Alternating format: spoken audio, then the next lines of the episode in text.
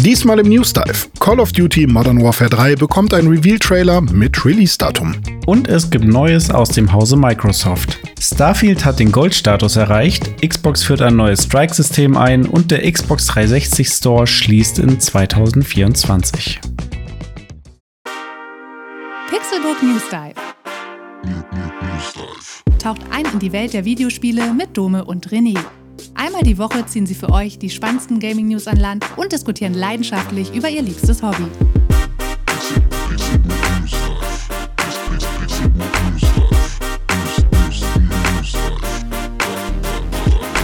Es ist Samstag und ich begrüße euch zu einer neuen Episode des Pixelbook News Dive. Ich bin Dome und an meiner Seite sitzt Booster Boy René Deutschmann. Einen wunderschönen guten Tag, mein Name ist René Deutschmann und früher war man vielleicht mal ein Busjunge, aber jetzt ist man ein Boosterjunge. Also Busjunge ist bestimmt irgendjemand, der so in den Bus geht, die eine Mark einsammelt von jedem und den dann zum Busfahrer bringt, sodass die ganzen Schüler mitfahren dürfen. Weißt du, also der Busjunge. Mhm. Ja. Gab's bestimmt mal irgendwo. ja, du warst Und- bestimmt auch mal ein Busjunge früher. Ja, Ja. da kam dann jemand zu mir hin, hat gesagt, René, Bus bauen. Und du saßt bestimmt auch als Kind mal im Bus und hast Booster aufgemacht, oder? Hm, das Hm. könnte sein. Könnte sein. könnte sein, aber ich Könnte habe äh, ich habe also Booster mache ich heutzutage eher an meinem Schreibtisch auf, Mhm. vor allem wenn so eine Kamera von oben auf mich gerichtet ist. Mhm.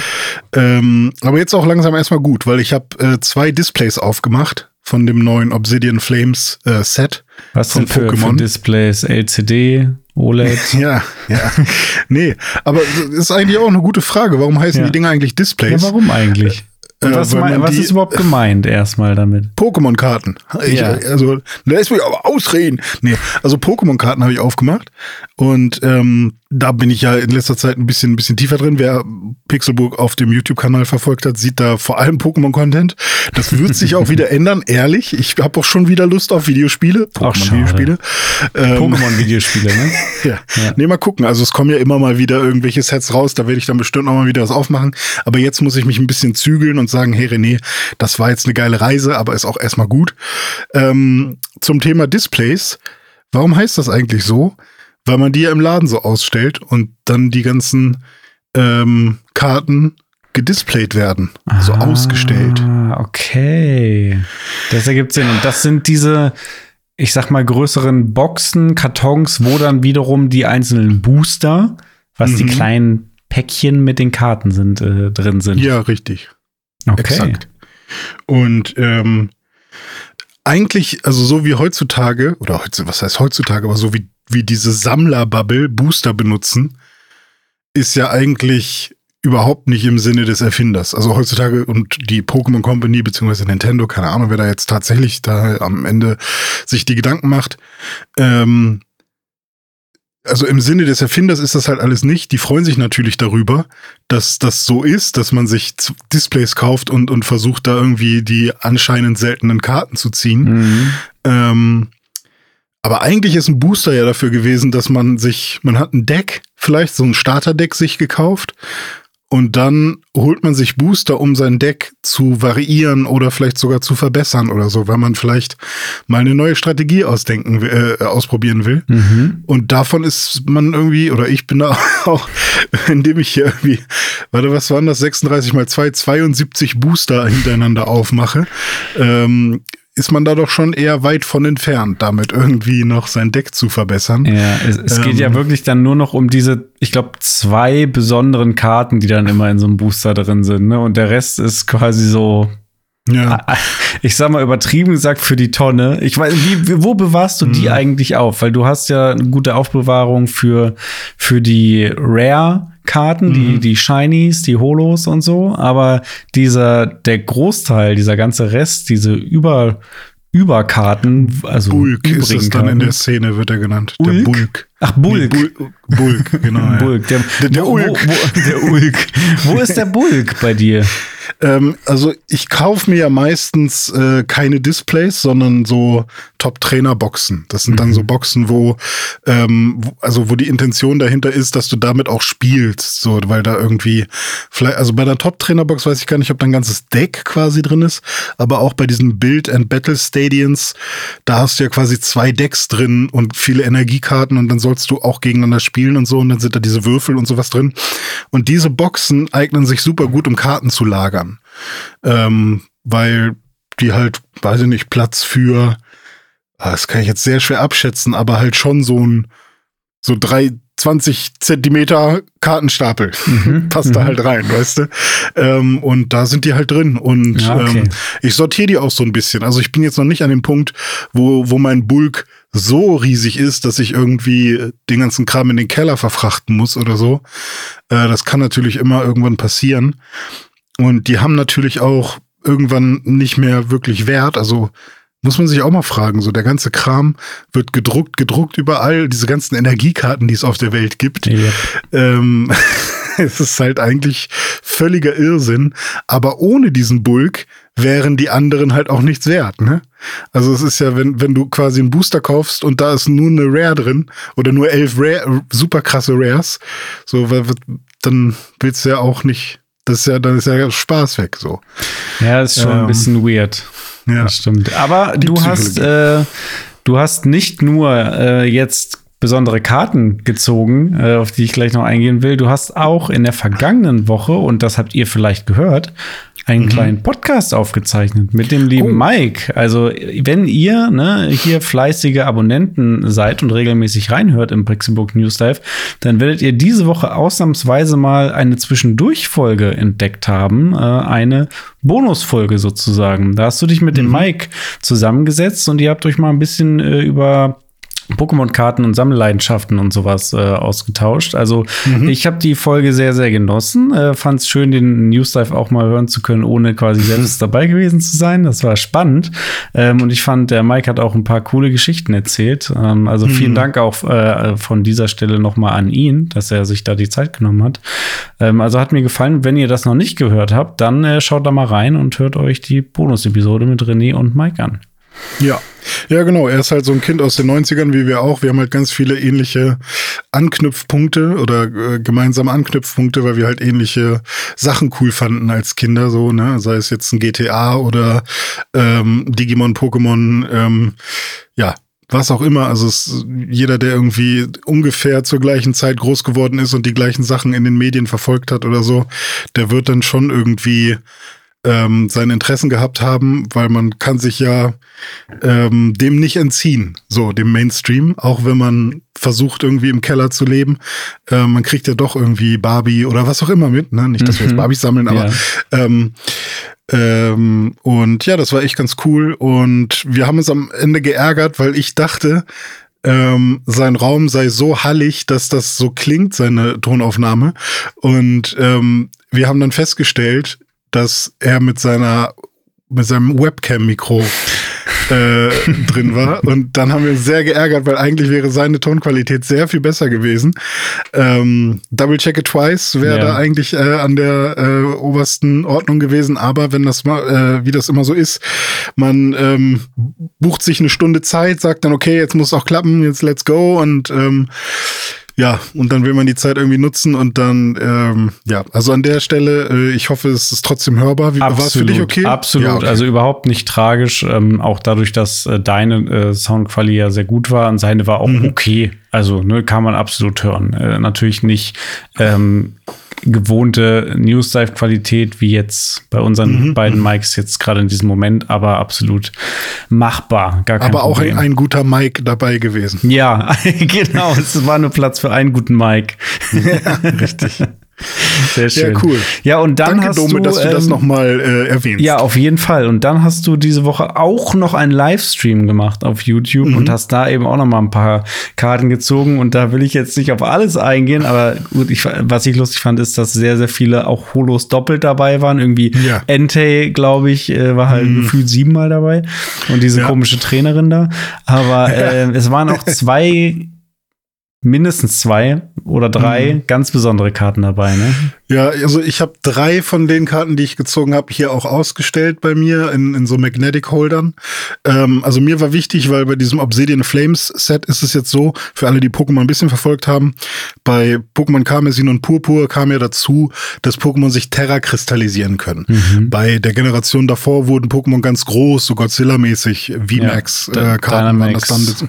Dynamaxing ja. hieß das im Spiel. Und jetzt heißt es Terra-Kristallisierung. Dann werden die halt so ja, wie haben wir das damals genannt? Äh, wie heißen diese äh, Swarovski? Ja, genau. Swarovski-risiert. ja, genau. Kriegen dann so eine Kristallhülle quasi um sich rum und haben dann irgendwie noch einen weiteren ähm, Typ. Also Glurak, das eigentlich Feuertyp ist, kann dann halt auch noch einen anderen Typ dazu bekommen. Und äh, das ist halt eigentlich eine spannende Sache, auch für die Kämpfe. Und ähm, dadurch sind die Karten natürlich besonders shiny. Weil so ein so kristallisierte Pokémon, die sehen halt nochmal besonders glitzerig aus. Und da gab es jetzt halt ein paar Karten, die man, ähm, die halt sehr begehrt sind. Ich habe jetzt nicht ich glaube, ich habe nicht die krasseste gezogen aus dem Set. Ich glaube, es gibt noch eine goldene Glura-Karte, die halt wirklich irgendwie alle haben wollen oder was, keine Ahnung. Aber ich habe tatsächlich neben dem Despota, was ich auch ziehen wollte, das kam, glaube ich, als erstes sogar ähm, von den Karten, die ich gerne haben wollte, habe ich einfach zwei Gluraks gezogen. Krass, also äh, nicht zweimal das gleiche, sondern auch noch zwei unterschiedliche. Es gibt insgesamt vier in dem Set und ich habe zwei davon gezogen und auch das, was ich unbedingt haben wollte. Das Geilste und, ähm, von allen. Ja, es sieht halt einfach echt cool aus. Und ähm, was ist das nochmal wert?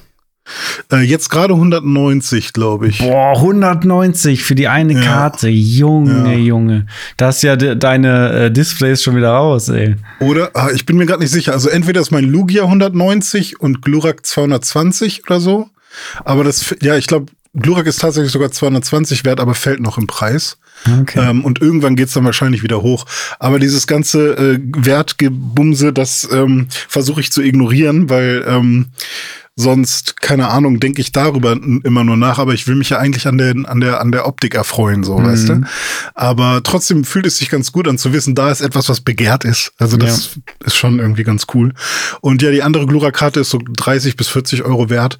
Ähm, ist auch ganz nice. Und ja, also ich habe jetzt an sich da oben knapp 400 Euro Karten stehen. in, in vier Karten. Also äh, ist irgendwie ein weirdes Gefühl. Das ist schon krass. Ja. ja. Ja, so viel zu Pokémon. Äh, mhm. Sehr, sehr spannend. Also habe ich auch sehr gerne verfolgt in der letzten Woche deine Aktivitäten da. Ja, du meintest, äh, dass du tatsächlich mitgefiebert hast. Also ja, das hätte ja, ich ja nicht gedacht, total. dass das zum Zuschauen auch tatsächlich interessant ist. Ja. Weil ich denke ja immer, dass das irgendwie, ja, da macht jemand Pokémon-Karten auf, wie, wie cool kann das sein? Aber also auch ja. da, ne, wenn ihr äh, das nicht live sehen konntet, dann könnt ihr auch gerne noch mal re-live sozusagen auf YouTube euch das Ganze anschauen. Hat René da auch zur Verfügung gestellt. Jetzt seid ihr zumindest mhm. schon zwar gespoilert, was das Glurak betrifft, aber generell ja, okay. macht es super viel Spaß, da mitzufiebern und zu gucken, oh, welche Karte kommt jetzt, was kommt jetzt, was kommt jetzt. Und dann mhm. auch die, die Freude oder die Enttäuschung bei dir zu sehen. Das war auch, oder den Frust, wenn das siebte Entei kommt.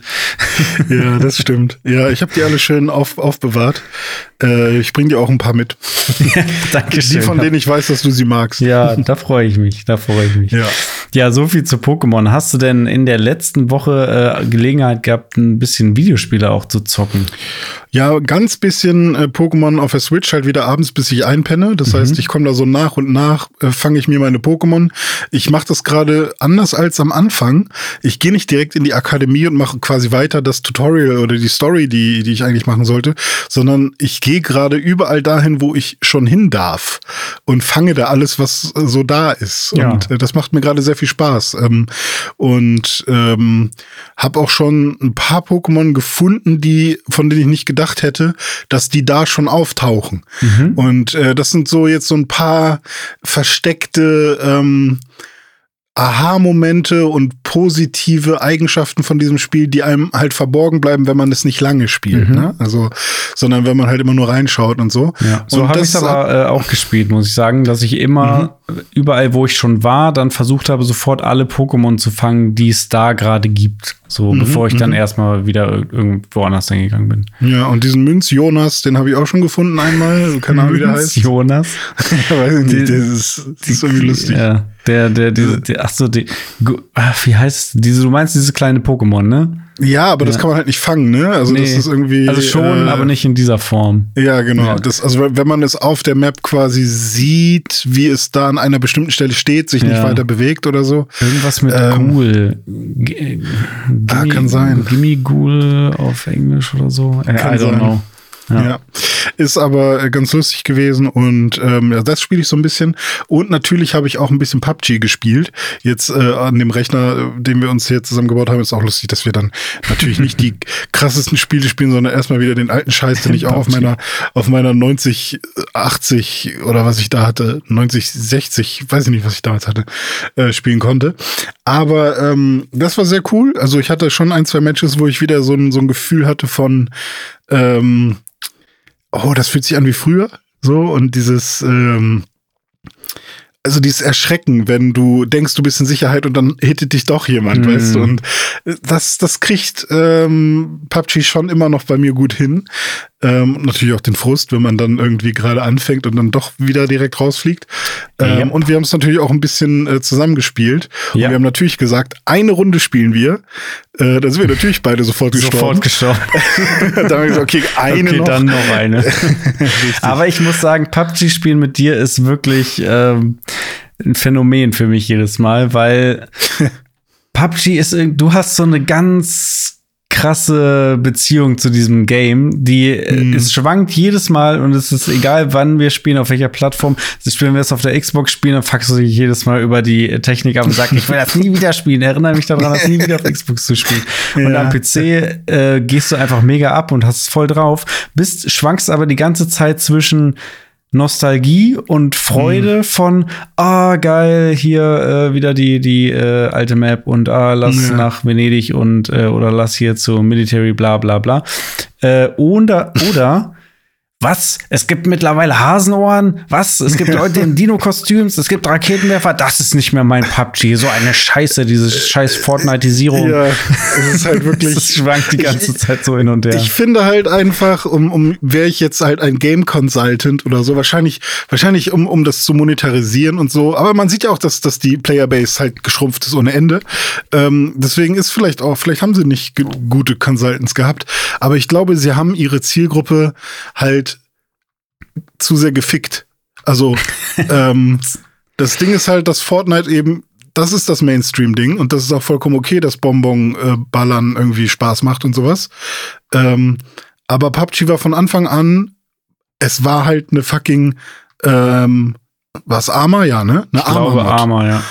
Es war eine fucking Arma-Mod und auch bis heute spielt es sich halt nicht so wie ein quietschbuntes, ähm, ich sprint mal kurz hier rüber, mach drei Sprünge und baue mir irgendwie eine, eine Hütte auf, sondern es spielt sich halt eben langsam und träge und ähm, man muss sehr viel gucken und, und äh, observen und sich genau überlegen, wo man hingeht und den ganzen Kram.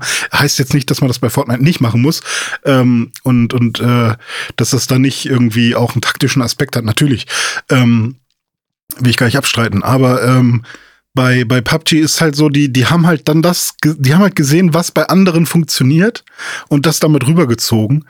Und ähm, ich glaube aber, das braucht die Zielgruppe gar nicht so. Also nee. Also zumindest, äh, also alle Military-Leute haben doch kein Bock auf Jogginghosen und auf den ganzen Scheiß. Ich meine, klar. Jogginghosen gehen ja noch, aber Dino-Kostüme und Hasenohren und weiß Ja, nicht. ich meine, ich kann das schon verstehen, dass das halt, ne, man, man muss das ja auch immer nicht so eng sehen. Das wird einem dann ja auch oft vorgeworfen. Ja, jetzt sieh das doch nicht so eng, so ist doch ein Spiel. Aber ähm, es ist halt auch so, du, du kaufst ja kein ähm, Battlefield oder kein, keine Ahnung, hier Total War und siehst dann da irgendwie den Kommandeur Samurai sonst irgendwas bei Total War ähm, hier Japan. Äh, weiß nicht, wie die heißt, Shogun, was auch immer. Mhm mit einer Clownsnase oder so und mit, keine Ahnung, High Heels ja, oder so. Eine rosane ähm, High Heels mit. Ja, du willst ja die Immersion haben an irgendeinem ja, genau. Punkt. So. Ja. Und natürlich ist es ein Community-Ding und ich finde es natürlich auch wichtig, dass man sich irgendwie individualisieren kann und so. Da habe ich auch mega Bock gehabt am Anfang. Aber jetzt ist das halt wirklich so irgendwie, in die, die packen die jetzt in die Lobby halt so Supercars und alles blinkt und so. Am Anfang konntest du halt irgendwie mit einem Stein auf die anderen werfen. Jetzt kannst du irgendwie mal Schneebälle, mal Äpfel. Ist auch noch ganz lustig. Das mit den Schneebällen cool. finde ich lustig. Ja, ja, das stimmt. Das, das ist alles okay. Da, da sollen sie mit rumspielen. Aber ich finde, sie haben halt wirklich ver vercheckt, was eigentlich, also warum PUBG cool war und ähm, dass halt dieses Military-Ding halt auch wirklich funktioniert. Und ich bin nicht mal Military-Fan, ja, aber die Immersion macht, also das war halt, das hat dann für mich Sinn ergeben. Mhm. So. So kann ich mir einen Krieg als Einzelkämpfer oder als ja. Kämpfer in einer Vierertruppe vorstellen. Es hatte ja auch ähm, so eine ähm, gewisse Atmosphäre, so eine gewisse ja. auch so bedrückende Atmosphäre, so ein bisschen, ja, weil es war halt Military und du hattest halt immer diesen, diesen Verfolgungswahn so ein Stück weit, äh, dass du ja nie wusstest, äh, lauert da hinten vielleicht irgendwo einer oder nicht, keine Ahnung. Exakt. Und dieses sich hinter dem Baum verstecken und mhm. so. Und ja, okay, ähm, jetzt ist halt so, wer auch immer den grünen Dino mit den roten Hörnern hat, den der halt irgendwie deinen Charakter nochmal 50 Zentimeter länger macht, weil er halt voll über deinen Kopf ragt, ja. den wirst du halt schon ein bisschen schneller sehen. ja. Ist auch deine eigene Entscheidung, aber ähm, keine Ahnung. Also es hat schon Grund, dass da irgendwie Tarnhelme rumliegen, so, weißt ja. du? Ähm, naja, lassen wir das. Ähm, aber trotzdem immer noch Spaß auf Erangel. Der ganze Rest ist Mist. Genau, Erangel, ja. Was macht dir denn jetzt mehr Spaß? PUBG oder Atlas Fallen? Muss Puh, ich nämlich dazu sagen, wir haben beide im Koop Atlas Fallen gespielt, am PC mhm. natürlich, äh, weil wir einfach mal, also ne, wir sind ja gerade beide in so einer PC-Phase, da kommen wir auch gleich mhm. noch mehr zu. Ja, ich habe auch ganz viel am PC gespielt und deswegen haben wir geguckt, okay, was können wir irgendwie mal zusammen spielen am PC? Dann natürlich Runde PUBG. Ähm, Monster Hunter haben wir uns jetzt auch wieder runtergeladen, wollen das auch nochmal ja. ausprobieren, Monster Hunter World. Ja. Äh, und äh, dann meintest du aber hier, guck mal, Atlas Fallen habe ich letztens mit einem Kumpel gespielt, das vielleicht ist das was für uns. Und dann haben wir das gespielt. Und wie bist jo. du überhaupt irgendwie dazu gekommen zu diesem äh, Spiel? Du kannst so ein bisschen mehr dazu erzählen, oder? Also ich glaube, wir haben beide irgendwann mal irgendeine PlayStation Direct oder so geguckt. Ich weiß nicht, ob wir es zusammen geguckt haben, aber zumindest ähm, war da mal eine und äh, die heißt nicht PlayStation Direct, ne? State of Play oder so. Und ähm, und ich glaube oder ich meine, dass wir dann auch äh, uns darüber einig waren, dass der Trailer ganz cool aussah. Mhm. Ähm, das sah halt irgendwie immer schon so ein bisschen nach auch Monster Hunter aus und ähm, es gab dieses, dieses Gleiten, es war sehr schnell, also Gleiten auf Sand, ähm, ohne dass man da irgendwie ein Surfbrett für braucht, sondern einfach mit seinen Füßen. Äh, die Monster sahen cool aus, irgendwie waren da coole Fähigkeiten mit dabei. Und es war halt ein Deck 13 Spiel, das heißt, ähm, die Leute, die The Search gemacht haben, vor allem wo The Search 2 ähm, ja auch echt schon mal gezeigt hat, dass sie aus, ich sag jetzt mal, oder ich will nicht sagen Fehler, weil Search 1 hatte ja auch schon echt coole Ideen. Die haben das halt einfach sinnvoll weiterentwickelt, so. Und ist das nicht das, ein deutscher Entwickler sogar? Ja, richtig, genau. Ah, okay. ja. Und ähm, dass die dann halt sich jetzt mal in ein anderes Setting trauen, fand ich halt prinzipiell cool. Und ähm, dann habe ich halt aber auch erstmal in meiner aufgeklärten Art, die ich ja heutzutage habe, gesagt, okay, der Trailer war cool, danke, dass ihr mich darauf auf, darüber aufgeklärt habt. Ich will jetzt bis zum Release nichts davon wissen. Hört auf damit. So, ich will, ich will, ich vergesse es jetzt mit Absicht. Und wenn es dann wieder auftaucht, wenn es, wenn es raus ist, dann ähm, entweder mit einem positiven Eindruck oder mit einem negativen und dann werde ich mich entscheiden, ob ich es spiele. Aber ich will mich jetzt nicht reinlesen oder irgendwas machen und mich hypen oder sowas. Mhm. Und ähm, dann äh, kam es jetzt irgendwie raus und das Einzige, was ich davon halt eben gehört habe, ist, äh, oder am Anfang ist, dass ähm, es sehr viele eher so gemischte Rezensionen bekommen hat. Und vor allem bei Metacritic sah der Score dann nicht so gut aus. Und dann, wenn du dann auch so liest, dass For Players eine 55 gibt, äh, denkst du dir halt schon so, wow, das ist schon echt, hm, dann ist wohl doch ein Griff ins Klo. Schade. Und ähm, weil ich halt sowieso schon so viele Spiele auf, dem, auf der Liste habe und auch irgendwie 80 Euro für Diablo ausgegeben habe und immer noch nicht weiterspiele, habe ich halt gesagt, nee, dafür gebe ich dann jetzt erstmal kein Geld aus, sorry. Und äh, dann hat aber ein Kollege von mir gesagt, Phil, der sowieso, der schon ein Stück weiter ist als ich, ähm, dieses Rationale abzuschalten und einfach mal, worauf habe ich Bock, welches Setting gefällt mir, ich teste einfach mal, der ist da irgendwie ein Stück weiter als ich. Ähm, und ähm, der hat das halt einfach gespielt und meinte zu mir, Alter, Atlas Fallen ist mega geil. Ich weiß gar nicht, was alle haben so. Ähm, hm. Ähm, du darfst halt keine Erwartungen, also wenn du an jedes Spiel die God of War Erwartung stellst oder die keine Ahnung was, äh, welches AAA-Spiel du nehmen willst, dann auf, da wirst du natürlich immer enttäuscht, so, ähm, weil das halt einfach unrealistisch ist, dass permanent die dass du permanent Peaks hast in dem, was rauskommt. Ja, kann ich jeden Monat ähm, das beste Spiel aller Zeiten rauskommen. ja, genau, richtig.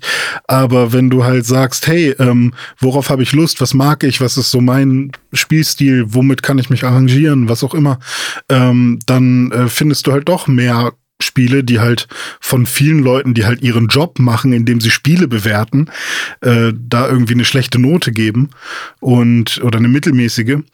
Und äh, aber eigentlich ist es total deins. So. Und dann habe ich gedacht, hey, wenn du das so sagst und ich ja eigentlich auch Bock drauf hatte, weil mich der Look äh, interessiert und weil ich auch generell irgendwie dem Ganzen positiv eingestellt bin gegenüber, ähm, dann kaufe ich mir das jetzt und dann lass doch mal zusammen spielen. Und dann hat er mich halt so ein bisschen durchgeführt und ähm, man kann auch sofort im Multiplayer spielen. Ähm, also ziemlich sofort. Ich glaube, man muss nur die Intro-Sequenz einmal gucken. Ja, das ging, das los, ging ne? recht schnell. Wir haben es ja dann ja. zusammen auch äh, ausprobiert und das ist ja, genau. lustig, jetzt wo wir das gerade nochmal so rekapitulieren, das es scheint dann ja wirklich ein Spiel zu sein, was sich so ein bisschen über Mundpropaganda dann doch äh, mhm. irgendwie verteilt. Ähm, ja. Zumindest jetzt in unserem, ähm, in unserem Case. Und wer weiß, wenn ihr uns jetzt zuhört, vielleicht kriegt ihr dann auch äh, gleich noch Bock auf Atlas Fallen mhm. und dann holen sich das noch ein, zwei Leute, die erzählen das dann wieder ihren Freunden. Also äh, ja. ein gutes Spiel, also ne, ein Spiel, was Qualitäten hat, das setzt sich dann vielleicht ja. doch irgendwie auf die eine oder andere Weise noch durch, auch wenn die Kritiken jetzt vielleicht nicht bei 80, 90 Prozent liegen. Ja, ja, genau. Und vielleicht wäre das auch, ich würde vielleicht auch keine 85 oder sowas geben, weil wenn ich halt ein Redakteur bin, der das irgendwie einigermaßen versucht, objektiv zu bewerten, dann sehe ich natürlich die Schwächen, die man anderen mitteilen muss, so, weil man ja nicht weiß, worauf andere achten. Aber ähm, was mich betrifft, so und worauf ich Bock habe, hack, also checkt das ganz viele Checkboxen halt einfach ab. Und zum einen ist es halt ein cooles Kampfsystem also Atlas mhm. Fallen, wir können generell erstmal drüber sprechen, ist, ich würde jetzt sagen, mal ein Action-RPG mit dem Fokus auf Action. Ja, ja, ja so, so ein bisschen Monster Hunter-mäßig so. Ja, nur, bisschen. dass man eben keine Monster huntet, sondern sie einfach nur killt. Ja, halt, genau. so, aber äh, man, es hat auch ein paar Monster Hunter-Aspekte auf jeden Fall. Ähm, aber ja, es fühlt sich auch ähnlich an zu Monster Hunter im, vom Tempo, sag ich mal, mhm. wie man kämpft und so und, und auch von der Trägheit der Charaktere. Vielleicht sind sie sogar bei Atlas Voll ein bisschen, bisschen äh, wendiger, sogar ja, bei Monster. Ja, da hat man mehr, ich sag jetzt mal, ja, Cooldowns sind's nicht, aber die Animationen dauern manchmal ein bisschen länger bei, bei Monster Hunter. Ja, also es geht so ein bisschen mehr in die Devil May Cry Richtung. Ja, so, genau äh, so. Nicht zu dolle, aber so ein bisschen mehr in die ja. Richtung. Ja, genau, das würde ich auch sagen. Und es ist so ein Semi-Open-World-Spiel. Ich glaube, es gibt halt so mehrere Gebiete, die halt ähm, so Open, ähm, Open Area quasi sind. Mhm. Ähm, und ja, worum ging's? Äh, es geht irgendwie um die Essenz und Telos, der ein böser Gott ist oder guter Gott, wer auch, weiß man irgendwie nicht so richtig am Anfang. Und der, für den will man irgendwie Essenz besorgen. Essenz ist irgendwas, was man weiß ich nicht, mit der Spitzhacke aus dem Boden hacken muss, keine Ahnung. Und ähm, und dann gibt's irgendwie eine, eine Sonnenfinsternis von so einer bösen Sonnengöttin und so weiter und so fort. Und man ist dann jemand, der einen Handschuh findet und sich aus so einer Karawane, die für Telos diese Essenz besorgt, äh, während man quasi versklavt wird, ähm, sich daraus befreit und, und ähm, abhaut. Mhm. Und, ähm, und mit diesem Handschuh, ähm, der halt quasi so ein, so auch eine Waffe ist, quasi, ähm, kann man halt bekommt man viele Fähigkeiten dazu, weil dieser Handschuh eben auch ähm, ja quasi einen, einen Geist innewohnen hat. Ja. Und dieser Geist ist halt, sieht auch so aus wie so ein Avatar-Dude, wie so ein Navi. So ein ja. blauer, so ein blauer Typ. Mit einem Zopf, ja. Und der heißt Nayal, glaube ich, ne? Ja, glaube auch. Oh, naja. und ähm, war, ja. war der das mit der Synchronstimme von ähm, Edward Norton? Ja, genau. Ja. Das müsste die, also genau, und das ist halt auch noch das Interessante, während wir das dann halt so gespielt haben, äh, sind uns halt immer mehr die deutschen Synchronstimmen aufgefallen, weil ähm, mir wurde halt von meinem Kollegen Phil auch gesagt, hey, spiel das mal auf Deutsch, weil da, da ist so Justus Jonas und ähm, äh, ich glaube, er hat mir sogar gesagt, dass Nick Cage auch mit drin ist, aber ich habe das nicht so Mm. ganz gecheckt, wer das da sein soll und Dome hat es dann wieder erkannt. Also ähm, Nicolas Cage, diese Synchronstimme, dann diese ganz tiefe Stimme von diesem äh, Sklaventreiber-Typen, ähm, wo wir Ja, auch nicht genau wissen, wer das ist. Ist auch bekannt. Ähm, aber auch eine bekannte Stimme, also viele bekannte Stimmen. Ich muss Gregor aber dazu Katios. sagen, ah, Gregor Bester äh. Wir- Wirt ähm, ist auch noch mit dabei. Also ein paar, paar Leute aus, aus der Hamburger ähm, Gaming-Szene. Äh, ganz, Ähm, ganz kurz, wo wir gerade beim Thema Synchronstimmen sind, ne? Mhm. Äh, mich hat heute die Nachricht erreicht, die ging heute rum, auch bei Tagesschau, dass der Jürgen Kluckert verstorben Ja, ist. hab ich auch gesehen, Hast ja. auch gesehen, ja. Es äh, war die Synchronstimme, die deutsche Synchronstimme von Benjamin Blümchen und Mr. Krabs. Mr. Krabs, Von SpongeBob genau. zum Beispiel. Ähm, an der Stelle will ich einfach nur mal sagen, Ruhe in Frieden und danke für die tollen Stunden, die du uns beschert hast. Ja, das stimmt. Ähm, ja, Doma, jetzt, ähm, jetzt hast du Jetzt die gehen wir, zu, gehen wir sorry, ja, aber man muss, Nee. muss man auch mal innehalten. Aber Ja, äh, jetzt zurück zu Atlas Fallen. Das hat nämlich neben der ganz passablen deutschen Synchron, Synchro noch, noch weitere Qualitäten. Ich finde halt, man merkt halt, dass es kein, kein krasses AAA-Spiel ist daran, auch dass die, du hast halt gute Synchronstimmen Mhm. und Leute, die das wirklich professionell machen. Aber ich habe halt das Gefühl, dass die in ihrem Prozess des Synchronisierens vielleicht halt ähm, nicht immer die besten Regieanweisungen geben konnten und ähm, die Stimmen vielleicht auch nicht exakt wussten, wie hier gerade die Situation ist. Ja, Weil stimmt. ich finde, manchmal wirkt es halt schon noch sehr hörbuchmäßig. Ja. Ähm, und nicht so Videospiel, ich bin gerade wirklich in der Action, ähm, weil sie halt auch sehr langsam manchmal reden und Sachen so besonders betonen, dass man das auch wirklich versteht und so. Mhm. Und, ähm, und dann das, der Inhalt ist dann sowieso auch nochmal so eine Sache, also dass zum Beispiel der Handschuh immer Gauntlet genannt wird, während alles andere Alles deutsch ausgesprochen ja. wird. Ja, genau. nicht. Nur der Gauntlet ist der. Gauntlet. Und der wird auch äh, das- ständig erwähnt, alle zehn Ja. Sekunden gefühlt. Alle zehn Sekunden wird der Gauntlet erwähnt. Also da sind schon quasi erzählerische Schwächen, sag ich mal, dabei. Aber das sind halt genau die Dinge, die ich ganz gut ausblenden kann, weil ich will ja, ich will ja ballern. So, ich will ja, ich will ja, ich will ja Monster kaputt hauen. Und ja, da hat man echt ein paar coole Fähigkeiten, finde ich. Also, also wir, um das jetzt nochmal aufzuklären, ich habe es zuerst mit meinem Kollegen Phil gespielt, dann wurde ich ähm, quasi äh, bekehrt und ich habe gedacht, wow, doch, das macht mir Spaß. Und dann musste ich Dome auch davon Ja. überzeugen. Und dann haben wir auch zusammen gespielt. Und ja, was, was kann man alles machen? Man kann, ähm, man hat eine, eine Hauptwaffe und eine Sekundärwaffe. Mhm. Ja, richtig. Mit, mit denen kann man so äh, auch Fähigkeiten freispielen. Man, Ja. Es gibt eine Momentumleiste. Je mehr Momentum man aufbaut, desto stärker werden die Angriffe, desto stärker werden aber auch die Gegner, gegen die man kämpft. Das heißt, es ist immer ein Trade-off. Und je ähm, mehr die Leiste gefüllt ist, desto mehr Fähigkeiten schaltet Schalten man quasi sich frei. frei. Genau, ja. Ja. ja. dann hat man so Spezialfähigkeiten, die man äh, aktivieren, also, also generell Fähigkeiten, die sich freischalten, wenn man die Momentumleiste auflädt und dann auch so Special Moves irgendwie, da kannst du dann L, T und RT gleichzeitig drücken und dann machst du so, packst du den dicken Hammer aus oder so. Mhm. Ja, und das macht dann richtig Damage. Und die Effekte sind auch ganz geil. Also es fühlt sich auch Ja. wuchtig an, das Kampfsystem. Es hat auch ein gutes ähm, Ausweich- und Pariersystem. Also generell habe ich da auch so ein paar Souls-Anleihen gesehen. Ähm, Mhm. Am ehesten mit Bloodborne würde ich es sogar noch vergleichen, weil es ähm, du kannst halt jetzt nicht richtig, ich glaube, du kannst nicht richtig blocken, sondern dann wirklich schon eher parieren. Also du musst dann auch wieder genau im exakten Moment sozusagen, wenn der Gegner Ja, dich schon angreift, dann die parieren. Und das finde ich immer extrem befriedigend in Videospielen.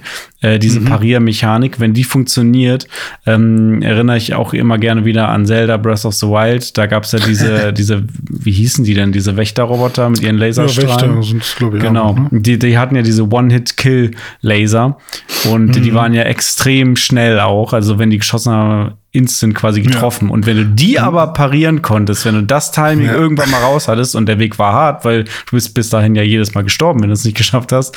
Aber ja. wenn du das geschafft hast und du dann diesen äh, quasi ähm, in Zeitlupe dann da diesen Ding, diesen Laserstrahl zurückschießt und die dann explodiert sind, gab kein befriedigendes Gefühl. Ja. Und genauso und bei den Souls-Spielen auch, wenn du parierst und dann den Leuten so, ein, so einen ja. Visceral Attack ja, reinballerst. Vor allem, weil das dann nice. richtig schön lange dauert, so, ja. ne? Das ist dann so wirklich, ha, jetzt kannst du erstmal eine ganze Weile gar nichts machen, du Arsch, weil genau. du mein Schwert im Rücken hast. Ja. Aber ähm, war das bei Zelda nicht sogar so, dass diese Wächter dann auch äh, permanent kaputt waren? Ja. Oder sind die respawned? Nee, so. man kann die quasi Weiß ich, weiß ich gerade nicht mehr, aber auf jeden Fall waren sie dann ja auch erstmal eine ganze Weile ja. zumindest kaputt. War das nicht auch ähm, diese Blutmund-Mechanik damals schon? Das ah, das kann auch, ja, ja, ja, stimmt, aber ich weiß nicht, ob die auch auf Wächter, ja doch, bestimmt. Wir können ja mal kurz über die äh, Open World oder Open Area sprechen, weil das, das sind halt für mich auch so wichtige Dinge. Du hast halt, irgendwann kriegst du eine Map von Arif, von äh, Nicolas Cage. und, Geiler Typ. ja, und ähm, auf der Map ist halt nichts drauf. Ähnlich wie bei ähm, Zelda, sag ich mal, oder bei Spielen, die sich dann auch von Breath of the Wild inspiriert, äh, inspirieren lassen haben.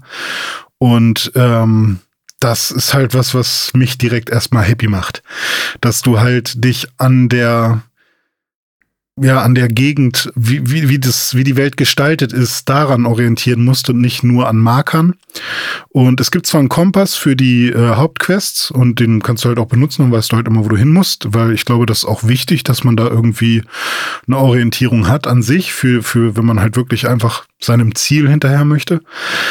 Aber ähm, für die ganzen Dinge, die man so finden kann, ähm, dafür hast du erstmal keine Indikatoren. Du hast zwar, ähm, wenn du auf so Erhöhungen gehst, kannst du dir so einen Ausguck, äh, kannst du so einen Ausguck freischalten und von da siehst du dann, hey, da hinten ist eine Kiste, da ist vielleicht ein Amboss, da ist das und das. Ähm, aber sobald du dich von diesem Ausguck entfernst, siehst du das auch nicht mehr. Mhm. Und das ist irgendwie ganz cool. Da muss man sich, ah, okay, das war da hinten irgendwo, da gehe ich jetzt mal in die Richtung. Ähm, oder wenn man halt jetzt wirklich so, ich sag mal, ähm, ist jetzt auch keine Hauptquest gewesen, aber wir müssen ja diese Splitter finden. Das sind so Splitter, die man dann in diesen Handschuh einbauen kann, mhm. um ihn zu verstärken. Die ähm, sind auch nicht auf der Map verzeichnet, aber man kann so eine Art Detektivmodus anmachen, äh, wo man quasi so spürt, ah, da hinten ist irgendwas und da ist dann so ein, so ein Licht, so eine Lichtsäule im Himmel. Und dann weiß man auch, ah, okay, ich muss in diese Richtung. Und dann sieht man halt auch, ah, okay, einer ist äh, eher im Westen, einer ist eher im Norden, einer ist eher im Süden. Und dann kann man sich halt auch so überlegen, okay, wo gehe ich zuerst lang? Und ich finde diese Mechanik, ähm, wie man so mit, mit quasi Itemverteilung und äh, wie wie exploriere ich die, diese Welt, finde ich sehr, sehr cool und sehr, sehr, also man, man fühlt sich nicht alleingelassen, aber man hat auch das Gefühl, man kann selber bestimmen. Genau, man kriegt immer so gesagt, okay, guck mal, ne, so könntest jetzt mal in diese Richtung gehen, da hinten ist was, ja. da und da ist aber auch was und dann kannst du halt selber losgehen und entdeckst halt die Welt und äh, wirst mhm. zwischendrin immer mal wieder in Kämpfe verwickelt. Ist dann auch spannend zu sehen, wer da so kommt. Manchmal geht das ganz gut, manchmal ist aber auch heftig, was dann so plötzlich plötzlich dann doch da um die Ecke kommt. Also dieser eine komische ja. Sandkrabbe, wie hieß er noch mal? Ähm, oh Gott, ja. Knochenbrecher, äh, ja. keine Ahnung. Ja, doch, Knochenbrecher, ja, ja richtig. Ich glaube schon. ja, also der war schon heftig, der hat mich dann auch mal aus den Socken gehauen. Aber ja. da, also generell der Koop steht dem Spiel sehr gut, finde ich. Also da zu zweit durch die Welt zu ziehen, das ist schon, das macht schon Spaß. Ja. Ähm, ich würde vielleicht mal äh, die Überleitung gleich äh, machen zu einem anderen Spiel, das ich noch gespielt habe. Ähm, diese Spiele könnten unters unterschiedlicher nicht sein, aber mir haben zwei Sachen in Atlas Fallen mehr Spaß gemacht als in Baldur's Gate 3.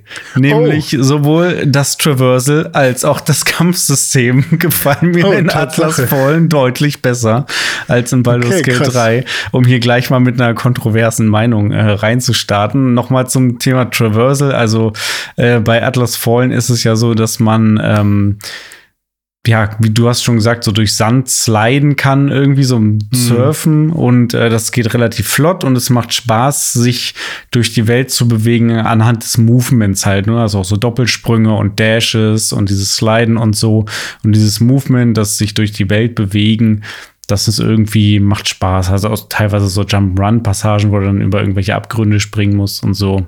Und das ist schon cool. Technisch ähm, würde ich die beiden Spiele tatsächlich auch fast ungefähr auf einem Level sehen, also so von der Grafik her. Ähm, Ach, Tatsache, also, ich dachte, Baldur's Gate wäre sehr viel krasser. Nee, fin finde ich nicht. Also ich finde, es ist zwar sehr detailliert, aber auf einer mittelmäßigen technischen Basis. Also ähm, das Spiel hätte so vom Look her auch ein frühes Xbox One-Spiel sein können. Also ich meine, also so, so von der Engine her und den Figuren, Ja. dem ganzen Lighting und so, sieht das jetzt in keinster Weise besser aus als ein Dragon Age Inquisition oder so, meiner Meinung nach. Es ist halt detailverliebter, ne? Also Ja. innerhalb ihrer Engine-Grenzen, wie auch immer, haben sie halt extrem viel rausgeholt. Aber trotzdem ist es halt nicht mal ansatzweise vergleichbar mit irgendeinem God of War oder irgendwas in, in der Richtung. Es ist Ja, halt ein, ja. ganz anderes, ist ja auch eine ganz andere Art von Spiel.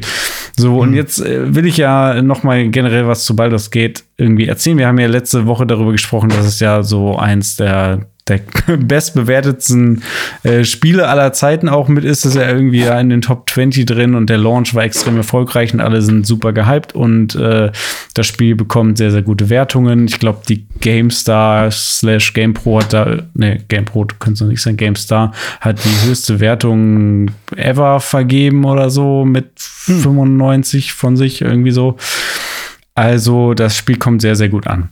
Und deswegen habe ich mir das ja auch angeguckt, weil ich dachte, okay, ja, sieht echt cool aus, äh, hört sich alles sehr gut an, da habe ich auch mal Bock drauf, auch gerade wegen dieses Rollenspieleffekts, nicht im Sinne Rollenspiel so von Dungeon and Dragons, ne, habe ich ja letztes Mal auch schon erzählt, von wegen Würfeln und so, das ist ja eigentlich gar nicht so meine Welt, aber dieses äh, meinen Charakter ausspielen und insbesondere in Dialogen mit anderen Charakteren und äh, dem Treffen von eigenen Entscheidungen, äh, wo dieses Spiel eine unfassbare, wirklich unfassbare Freiheit bietet, was man alles machen kann, sowohl in den Kämpfen als auch in den Gesprächen und ähm, in der Erkundung der Welt.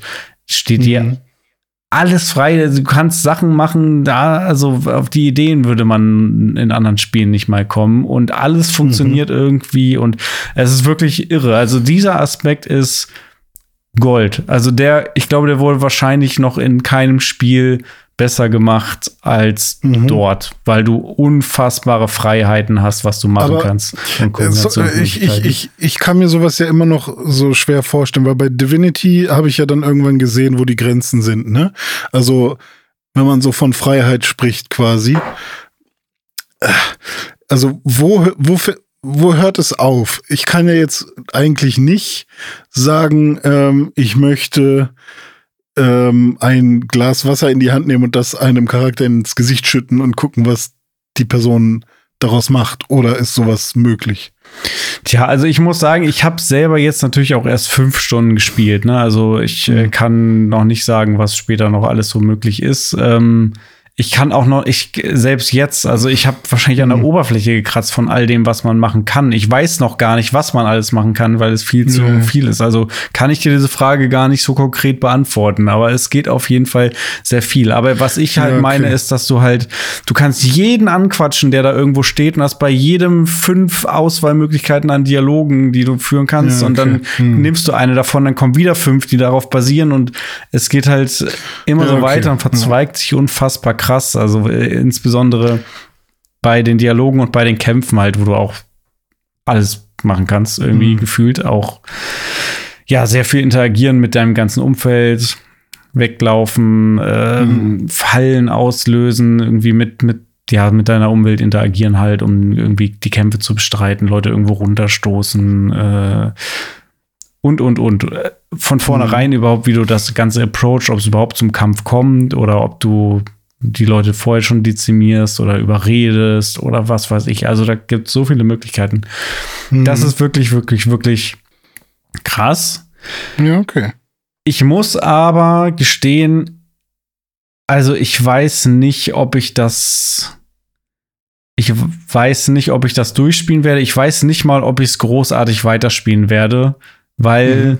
Es ist einfach nicht mein Genre. Also ich okay. liebe dieses Reden mit den Leuten und meine Party zusammenstellen und so. Das ist cool. Ähm, aber es ist mir viel zu langsam.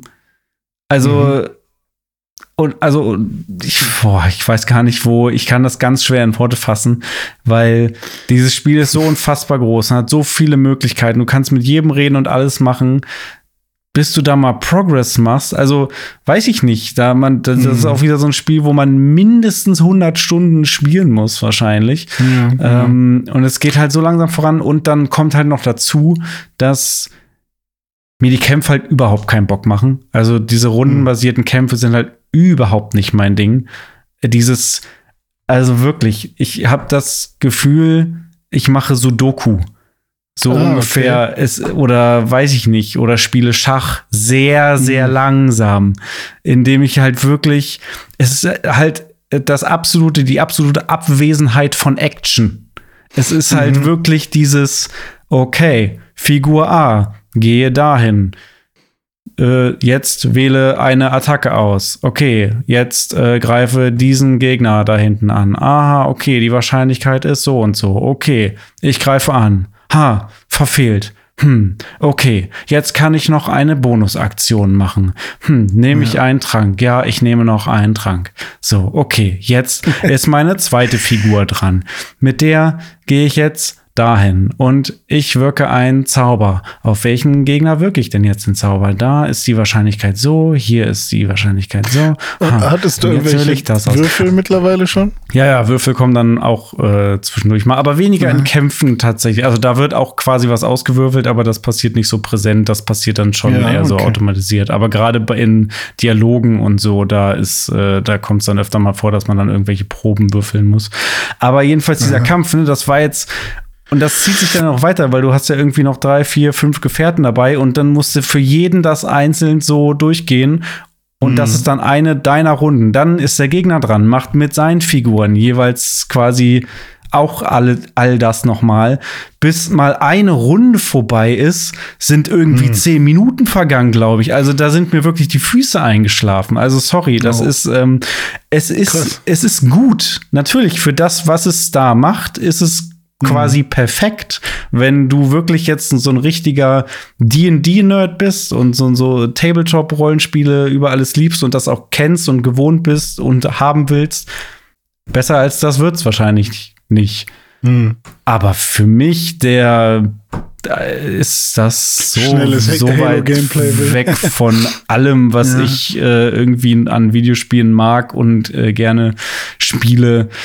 Äh, das mhm. ist mir halt sowas von absolut viel zu langsam und überhaupt keine Action in dem Sinne von wirklich irgendwie flottes Gameplay oder so. Und das mhm. zieht sich halt auch weiter. Ne? Traversal habe ich angesprochen, ist dann sowas, was bei Atlas Fallen halt Bock macht. Ja, bei Baldur's Gate, da läufst du halt mit steifen Figuren durch eine Welt ein bisschen hakelig, jetzt mal übertrieben ja. gesagt. Ne? Also das ist halt auch, auch im Traversal das Fehlen von Action. Also da geht's, ja. da geht's halt auch gar nicht drum in dem Spiel. Das will das Spiel auch gar nicht machen. Deswegen kann ich das dem Spiel auch überhaupt nicht vorwerfen.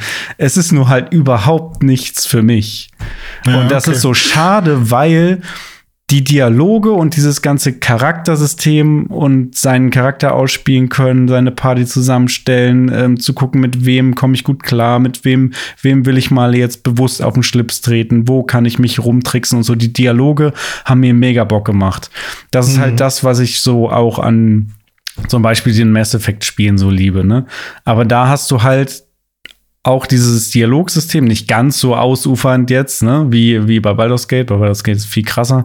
Ähm, mhm. Aber halt, da hast du dann halt auch noch eine Action-Komponente im Gameplay. Ja. Und die fehlt hier einfach. Und das ist, ja, weiß ich nicht. Da komme ich nicht, komme ich nicht drauf klar. Da bräuchte ich quasi Vielleicht. ein Jahr Urlaub und muss wirklich eine große Langeweile haben, um mich selbst so runter zu pacen, dass ich sage, okay, mhm. ich, ich wabere nur noch in der Existenz und habe alle Zeit der Welt und kann mir für jeden einzelnen Zug, für jedes kleine Fürzelchen, was ich hier machen will, alle Zeit nehmen.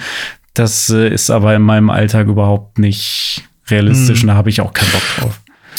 Ähm, ich kann das vollkommen nachvollziehen, dass man halt, ne, jeder hat so seine, seine ähm, Lieblingsspielstile und manchmal äh, passt was rundenbasiert ist, manchmal ist es halt zu lang. Zum Beispiel, wir sind halt mit Pokémon groß geworden. Ähm, Pokémon-Kampfsystem halt so ist dagegen äh, zehnmal schneller. Ja, Obwohl ist halt nur A-Hämmern. Ja, genau. Vor allem bei dir ist es ja nur A-Hämmern. Ja. Ähm, also, äh, und es ist halt auch sehr viel simpler. Ja, ja. Und deswegen, ja. ähm, es gibt halt auch Leute, die äh, irgendwie, vielleicht wirst du ja mit 70 oder so, ja. ähm, dann das Gefühl haben, hey, meine, meine Frequenz, mein, meine Schwingungen äh, sind so runtergefahren, meine Grundfrequenz, jetzt habe ich Bock auf was Langsames ja. oder so.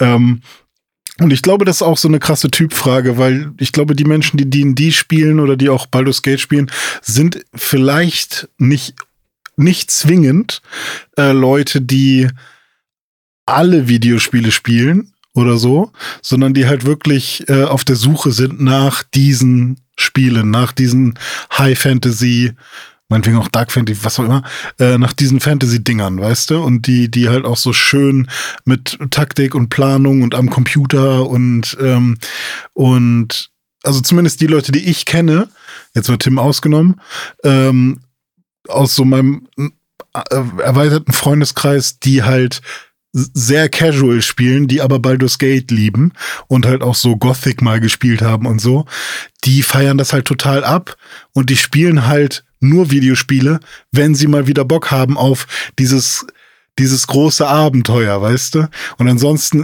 sind den Videospiele egal. Und ich glaube, davon gibt es zum einen ganz viele und dann gibt es natürlich auch die Leute, die einfach Rollenspiele so krass feiern, wo die halt aber dann auch sagen, oder die es gewohnt sind, dass rundenbasierte Spiele sehr lange dauern können. Also jedes JRPG, wenn es jetzt kein Persona oder so ist, ähm, da hast du ja auch lange Kämpfe im Zweifel. Ähm, nur äh, ist es bei äh, D&D-Spielen, glaube ich, nochmal besonders lang. Also wenn wir, ja. sorry, ich komm, ich mache gerade keine Pause, weil nee, alles, mir die ganze Zeit neue okay. Gedanken einfallen. Ja. Weil wenn wir zum Beispiel ähm, in unserer Gruppe halt wirklich am Tisch äh, spielen, dann dauert halt ein Kampf auch echt lange. So, aber in Gesellschaft ist es dann halt nochmal was anderes, mhm. weil dann ist so, okay, also ich, ich warte dann halt auch schon manchmal, okay, warte, wann bin ich denn jetzt dran? Ah, jetzt kommen erstmal noch die beiden. Ah, okay, aber dann muss man sich auch wirklich seinen Zug überlegen mhm. ähm, und man muss auch wirklich darauf achten, was machen die anderen jetzt und man will halt auch die Party nicht in die Scheiße reiten oder so. Ähm, und das hat auch noch eine ganz andere soziale Komponente äh, und man spricht sich vielleicht auch noch ab oder sowas. Aber wenn man das alleine macht, ich kann schon verstehen, dass das dann halt äh, nicht jedermanns Sache ist, auf jeden Fall. Ähm, Ah, jetzt hatte ich noch irgendeine andere Frage. Ja, also zum einen ist es super schade, dass äh, so ein Spiel, was anscheinend so ein Instant Classic All-Time Favorite Evergreen Ding, dass man dass auch sowas nicht für jeden ähm, schmackhaft gemacht ja. werden kann. Aber ich glaube, das ist wirklich auch ein fast schon ein Sonderfall. Also sowas wie ein God of War, mhm. das kann ja eigentlich wirklich, das kann ja jedem in die Hand drücken. Also, aber. Ja, außer, es gibt bestimmt mal Leute, die einfach nicht diese, diese Gewalt so sehen wollen, ne? Ja. Ja. Wobei, wobei viele sagen ja auch, dass God of War sich Klar. einfach Richtung Marvel entwickelt. auch, ja, stimmt. Ah, okay. ähm, ja, äh, aber das ist so speziell. Hm. Also es ist einfach super speziell. Also es ist, es mag eins der besten Videospiele aller Zeiten sein, aber halt absolut nicht für jeden. Mhm. So, so. Ja, das. So, so würde ich es zusammenfassen. So. Mhm. Oder man könnte auch sagen, nicht für jeden was, aber naja. ja, krass. Ich glaube, ich werde es trotzdem noch mal testen. Ähm, einfach nur, weil ich halt so viel Spaß mit Divinity hatte. Du, und du magst ja auch ähm, ähm, äh, so D&D und solche Geschichten. Ne? Ich mag aber auch trotzdem schnelle Runden, äh, also schnelle Kampfsysteme.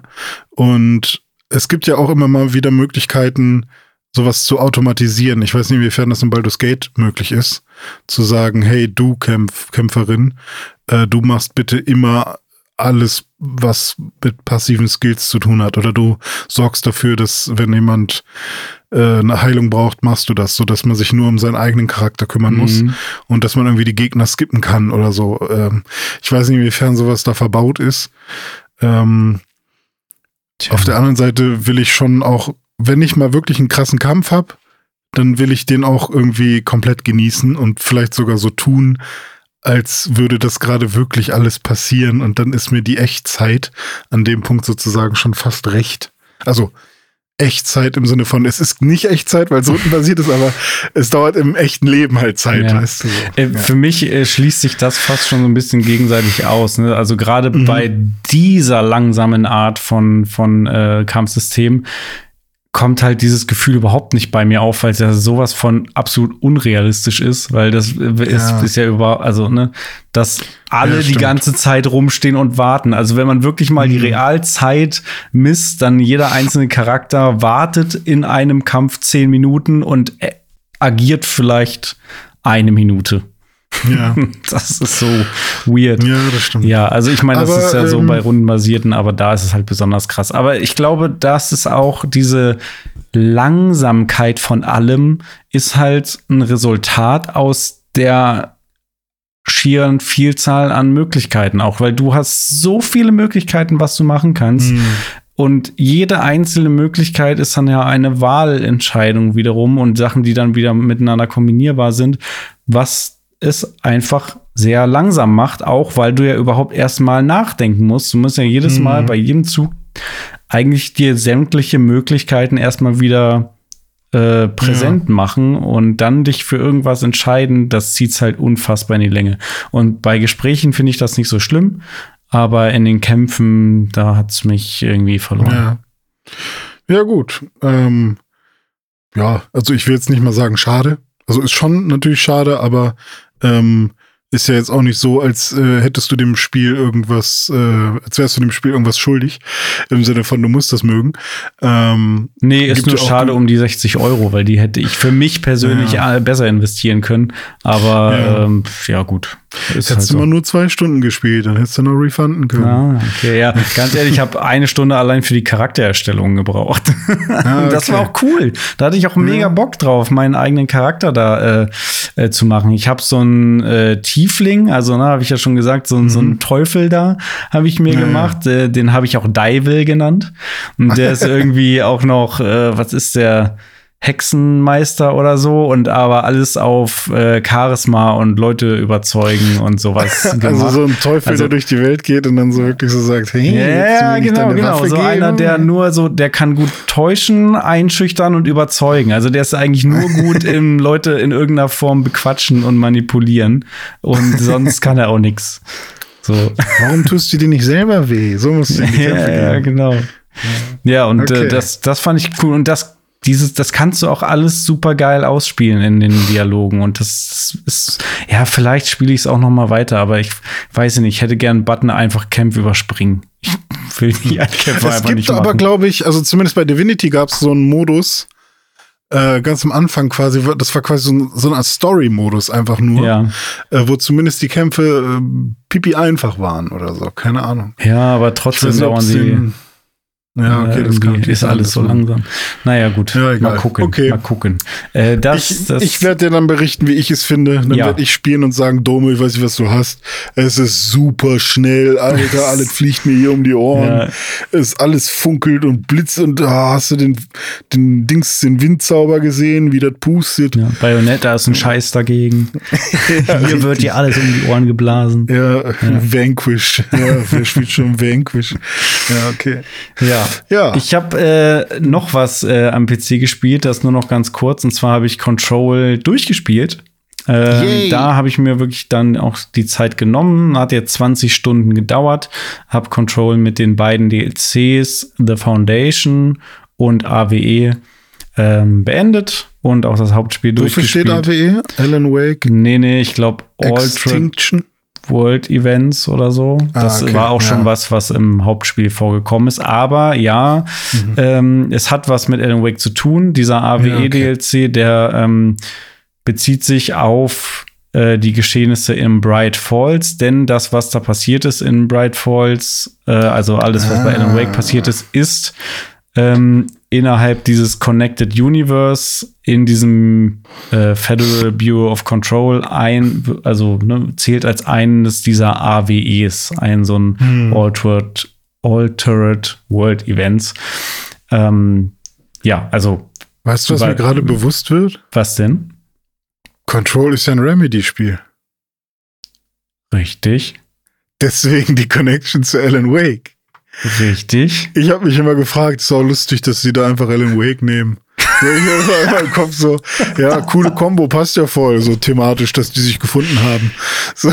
Nee, die haben sich nicht gefunden, das, das, basiert sogar irgendwie alles aufeinander. Also das hat ja. sich natürlich erst hinterher herausgestellt, aber ja, Control und Alan Wake spielen sozusagen im selben Connected Universe und ja, okay. äh, die äh, Jesse Faden, die man da spielt in Control, die sieht dann, der erscheint auch Alan Wake in so Visionen und die haben dann so ein bisschen Kontakt miteinander und sie untersucht halt auch wiederum, was da in Bright Falls los war und äh, man sieht halt Alan Wake auch als Figur und wie er immer noch da ist, da im Dunkeln irgendwo äh, drin steckt und versucht sich da rauszukämpfen und damit geht's dann ja bei Alan Wake 2 dann in irgendeiner Form auch weiter. Also da freue ich mich schon sehr, sehr drauf, ähm, dieses Jahr im Oktober Alan Wake 2 dann zu zocken mhm. und endlich die Story äh, weiterzuspielen. Ich glaube, zehn Jahre nach dem ersten Teil oder so. Wurde ja. noch mal eine Woche äh, nach hinten verschoben. Alan Wake 2 ist jetzt Ende Oktober. Und was wurde nach vorne verschoben? Uh, Assassin's Creed Mirage. Kommt ja, genau. Früher. Auch im Oktober aber, ne? ja. Kommt Max Payne denn dann auch davor irgendwo? Max Payne. Also, weil der nee, also kann in Zeitlupe fliegen und das ist ja auch bestimmt irgendwas, was die mal aus dieser AWE, das war auch ein AWE, oder nicht? Ja, ich, ich schätze mal, mh, mm, dadurch, dass Max Payne ja eher so ein bisschen realistischeres Setting hat und dass Max Payne mittlerweile ja auch nicht mehr Remedy gehört, lassen sie das da ja, eher stimmt, raus. Ja. Hat ja Rockstar mal gekauft und ja, nach dem dritten Teil auch nie wieder was damit gemacht. Warum eigentlich nicht? Wo ist äh, Max Payne 4? Das ist in Baldur's Gate versteckt, das kann man in Baldur's Gate nämlich spielen. Das ist ein Minispiel in Baldur's Gate, ja. Ja, richtig. Mhm. Okay. Ähm, ja, wir werden demnächst noch ein bisschen Monster Hunter spielen. Wir haben uns schon alles besorgt, was man dazu dafür braucht. Ich habe es vorhin sogar schon einmal kurz eingerichtet, ähm, mal die ganzen Settings einmal gecheckt. Ähm, ich auch.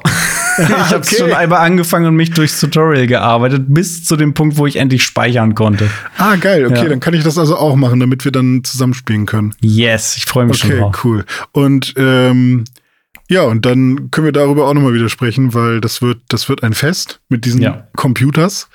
Und ansonsten äh, ist bei mir sonst weiter nichts passiert. Aber äh, weiß nicht, hast du noch irgendwie PUBG ja, äh, bei uns gespielt, ist sonst äh, nichts mehr passiert, aber in der Welt der Videospiele ist einiges passiert. Denn, äh, zum Zeitpunkt der Aufnahme ist äh, erst vor wenigen Stunden Call of Duty Modern Warfare 3 mit einem neuen Trailer revealed worden. Und was genau da gezeigt wurde, das schauen wir uns jetzt mal an.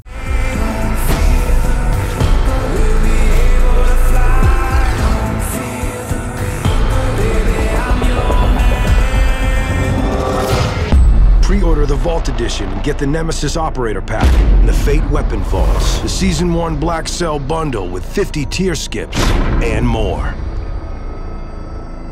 Beziehungsweise haben wir uns gerade angehört in diesem kleinen Audioschnipsel. Das war ein Song von äh, also der Originalsong ist von Blue Oyster Cult, Don't Fear the Reaper. Den haben sie sich ja einfach genommen und den einmal äh, ein bisschen modernisiert. Mhm. Ist ja in letzter Zeit öfters so. Was, was war denn das für ein anderer Song, der mal bei einem anderen Trailer. äh, Dieser oh Song äh, in diesem Trailer, weißt du noch? Ja, Damals, das war ja, krass. nee.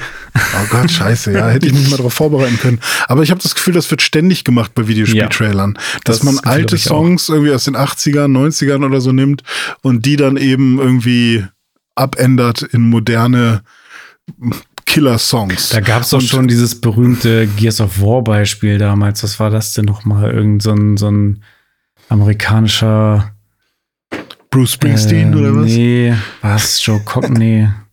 Shit, ich komme nicht mehr drauf. Jetzt haben wir beide einfach gesagt, ja, ja da war da, Es gab mal diesen Trailer mit diesem Song. Kenn, ja, ja. Kennst du dieses Video bei YouTube? Mhm. Ja, kenne ich. Ja, okay. Ähm, ja, nee, aber äh, der, der Song Don't Fear the Reaper, der Originale, sehr geil. Auch hier muss ich sagen, auch wenn ich es ein bisschen schäbig finde, die sollen einfach mal neue Songs machen. aber an der Stelle fand ich es ganz cool. Also ich fand den Trailer prinzipiell auch als nicht Call of Duty Fan-Fan seit der ersten Stunde, sondern als jemand, der den Multiplayer mal spielt, mit viel Freude, ähm, fand ich das cool.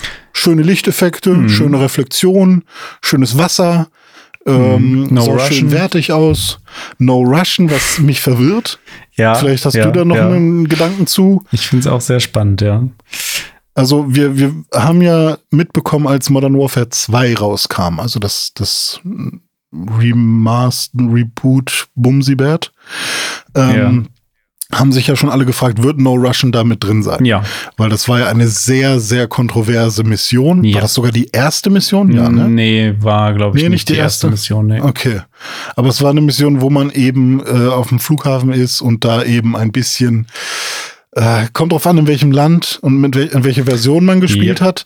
Aber da konnte man eben auf Zivilisten schießen. Richtig. Im Zweifel. Da hat man quasi einen Amoklauf an, äh, ja, auf einem Flughafen verübt. Genau. Man war eigentlich amerikanischer Undercover-Agent äh, mhm. und war da. Und um nicht aufzufliegen. Um nicht aufzufliegen, warst du da, also du warst da eingeschleust in diese Terrorgruppe rund um Makarov.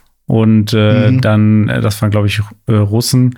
Und dann seid ihr mit dem Fahrstuhl da runtergegangen und äh, es wurde noch gesagt, no Russian. Dann geht die Fahrstuhltür auf und man geht raus und äh, ballert halt in die Menge und ballert die Leute da, mhm. die Zivilisten um. Das war eine Riesenkontroverse äh, damals, ja. 2009 im Modern Warfare 2.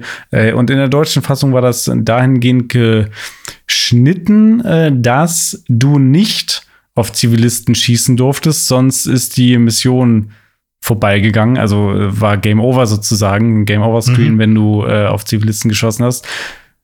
Was ich verstehen kann, weil die Leute in Deutschland eben damals die Jugendschützer nicht wollten, dass man in dem Spiel auf Zivilisten schießen kann. So weit, so gut.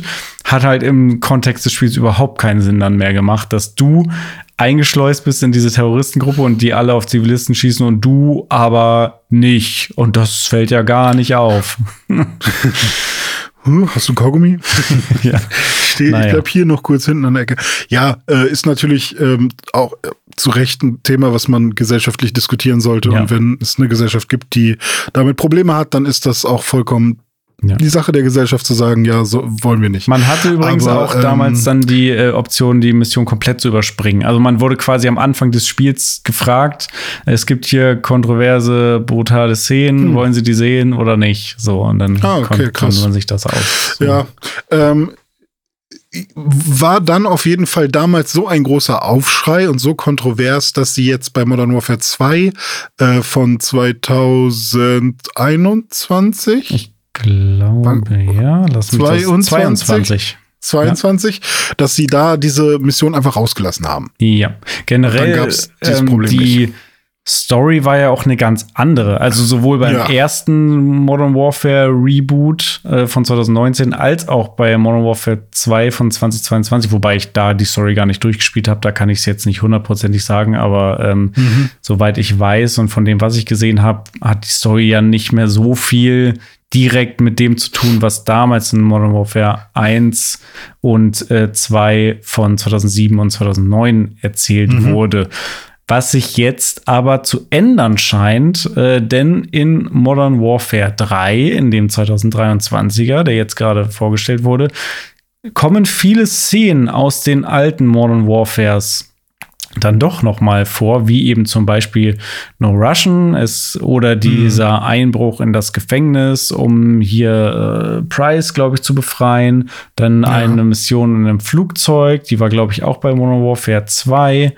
Ähm, also viele Callbacks sozusagen, was ich cool finde, wo ich Bock drauf habe.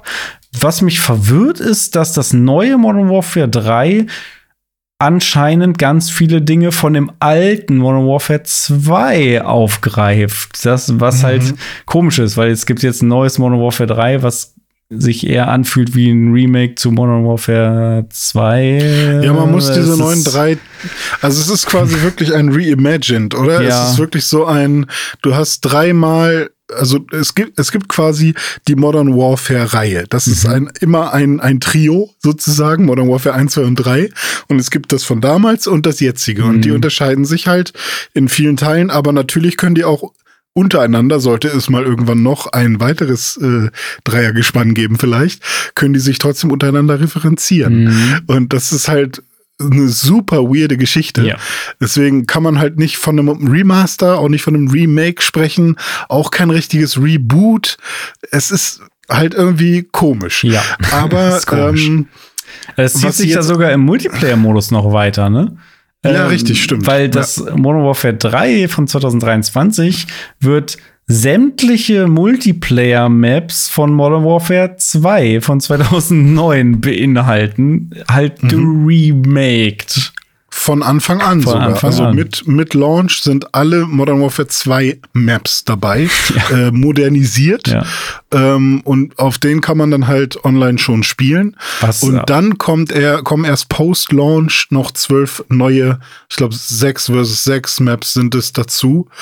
Ähm, wo man dann halt sich fragen kann, okay, ihr habt dann jetzt wirklich für Modern Warfare 3 2023 tatsächlich Modern Warfare 2 2009 als Vorlage genommen. So.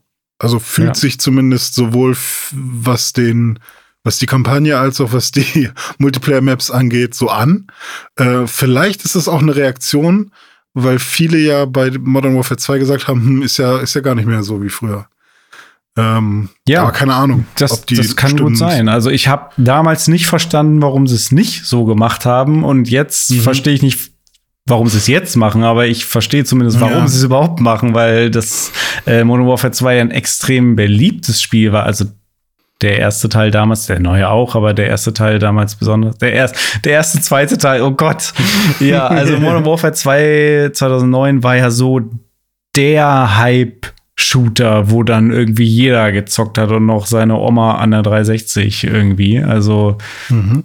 Da, das, das ging so richtig durch die Decke und dass sie das jetzt wieder so ein bisschen aufgreifen, kann ich schon Mhm. verstehen. Was äh, neu sein soll, ist, dass man jetzt äh, jede Mission mit unterschiedlichen Loadouts und unterschiedlichen Wegen ähm, bezwingen kann. Also du kannst halt dir aussuchen, wo du lang gehst. Es gibt unterschiedliche äh, Missionswege auf jeder Map und es soll eher Open Combat sein und es soll mehr Spielerentscheidungen geben innerhalb der Mission.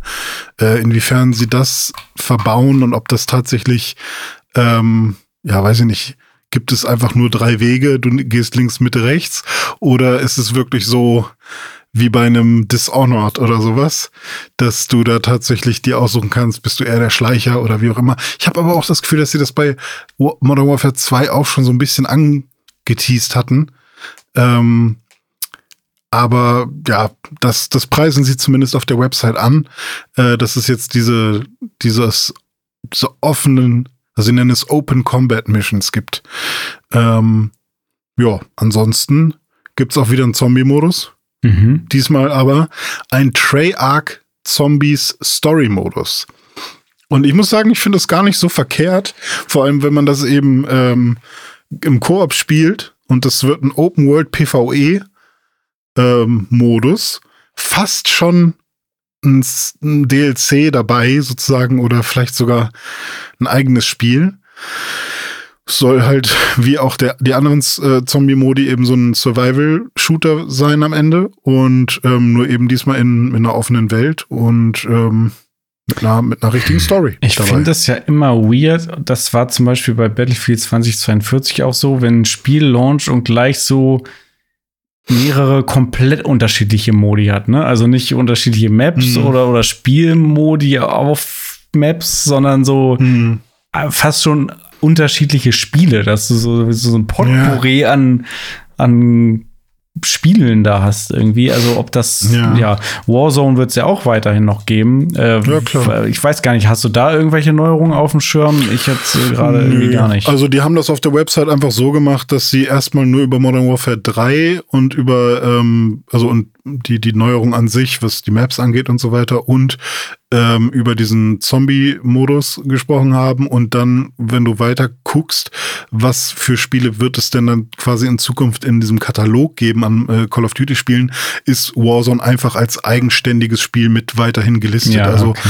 ich glaube, die haben das mittlerweile so weit voneinander separiert, dass man auch nicht mal mehr davon ausgehen kann, dass wenn Modern Warfare 3 rauskommt, irgendein Warzone-Update kommen sollte. Okay, also so komplett voneinander separiert. Was ich finde ich nicht schlecht, also finde ich gut. Ja. Also Warzone hat sich halt so zu seinem eigenen Ding entwickelt. Ja, ich kann mich auch irren, ne? Also, es, aber wir hatten ja schon öfters mal das Problem, dass wir eigentlich Warzone nicht spielen wollten, Ja, ja. aber er trotzdem dann Warzone erstmal installieren Ja. will und so. Da muss man dann immer mal gucken, äh, dass man die richtigen Pakete auswählt. Ja.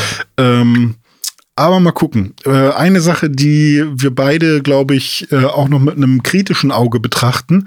Ähm, und da hattest du äh, im Vorgespräch schon eine coole, einen coolen Vergleich, den du gleich nochmal sagen kannst, sind die äh, Vorbestellerboni oder Mali.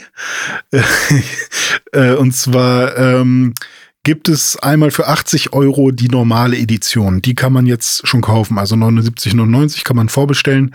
Äh, das Spiel kommt am 10.11.2023 raus. Und äh, ja, man kann halt jetzt schon äh, den ähm, netten ähm, Herren und Damen Geld in den Rachen werfen, um äh, zumindest einen früheren Zugang zur Beta zu bekommen. Das ist nämlich das, was man bekommt, wenn man jetzt schon vorbestellt. Die normale Edition. Dann für 30 Euro mehr gibt es die Vault Edition. Die hat dann halt wieder noch irgendwie so Waffe, Skin, ein Dogtag, irgendwas ist da noch mit bei. Und, also digitale Güter. Und ähm, zu der frühen, äh, verfrühten oder zum Frühzugang zur Beta gibt's bei der 110 Euro teuren Vault Edition auch noch einen Frühzugang zur Kampagne. Und der ist nicht nur 24 Stunden früher oder so, sondern ganze acht Tage oder sagen wir mal sieben Tage je nach Zeitzone früher, am 2.11.23. Das heißt, man kann sich für 30 Euro sieben Tage ähm, ja, früheres Spielerlebnis erkaufen. Ja.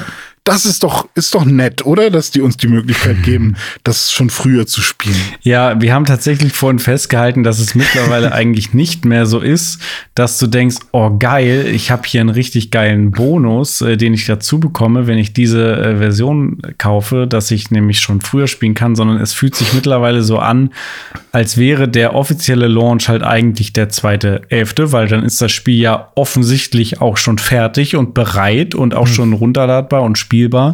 Ähm, aber du hast quasi einen Malus, wenn du nur deine 80 Euro ausgibst. Äh, das heißt, es ist eine Zweiklassengesellschaft, aber du gibst eigentlich ja den Leuten nichts Tolles dazu, sondern du nimmst den Leuten, die eben nicht noch mal extra 30 Euro drauflegen und 110 Euro für ein Videospiel ist schon verdammt viel Geld.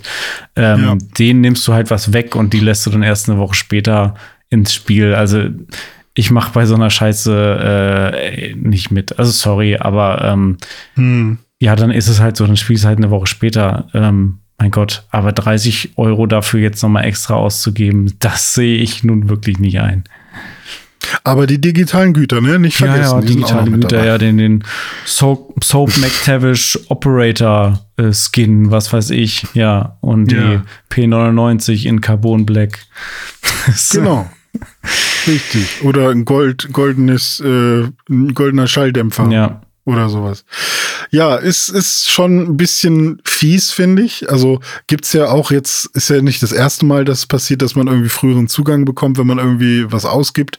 Ähm, ist ja auch so, wenn man irgendwie bei EA Play unterwegs ist, kriegt man auch ständig schon irgendwie Vorabversionen oder Zugänge zu Demos, die hinter irgendwelchen Paywalls sind und so. Ähm, halte ich alles für echt nicht so ähm, nutzerfreundlich. Mhm. Ähm, oder halt auch aus einem Servicegedanken einfach nicht cool, so, weil man, man will ja gerne die Sachen kaufen, die einem Spaß machen.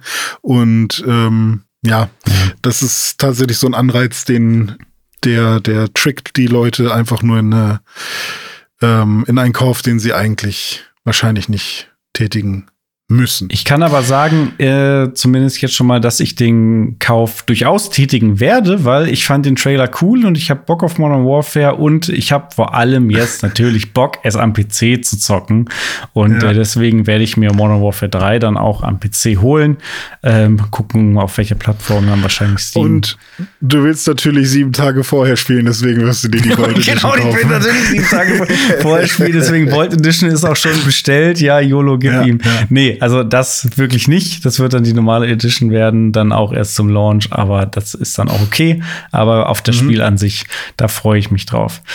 Ja, was ähm, im Gegensatz zu dieser Art von Vorbestelleraktion äh, schon nutzerfreundlich ist, ist, finde ich, wenn man Spiele schon vorab runterladen kann.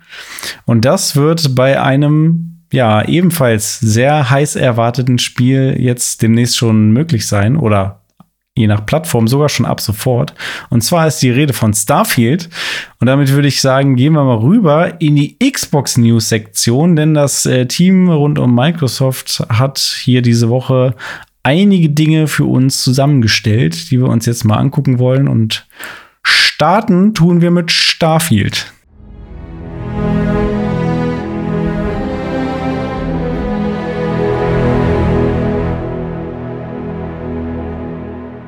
Dome, ist das nicht quasi das Gleiche? Wie so ein Vorbesteller, früher Bonus hier. Mm, ich würde hier tatsächlich differenzieren äh, unter der Prämisse, dass wenn man den Game Pass hat, mhm. dann ist da ja Starfield mit drin.